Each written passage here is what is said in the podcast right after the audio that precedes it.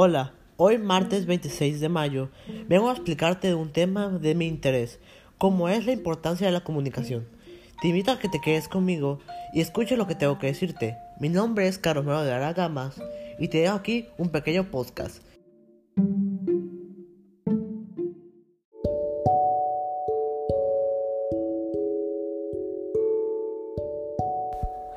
La importancia de la comunicación. La comunicación es el medio por cual un emisor y un receptor establecen una conexión a través de un mensaje, pues le permite intercambiar o importar palabras e experiencias e información. En sentido más profundo, comunicar e intercambiar entre nosotros mismos es igual de importante como entre los demás.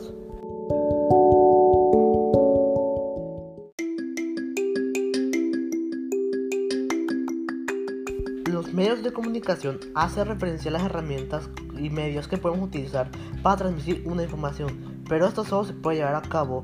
Es necesario que exista un emisor del mensaje, del propio mismo, en sí mismo un receptor, es decir, una de las personas que puede identificar el mensaje, y, es y la información tiene que ser efectiva, es decir, el papel del locutor de la comunicación y un interlocutor.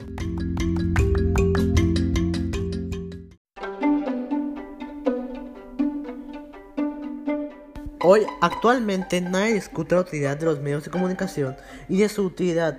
Su uso sirve para facilitar la educación y el desarrollo de creatividad. Todo esto puede ser variantes. También la información puede llegar a ser importante para una gran cantidad de número de personas,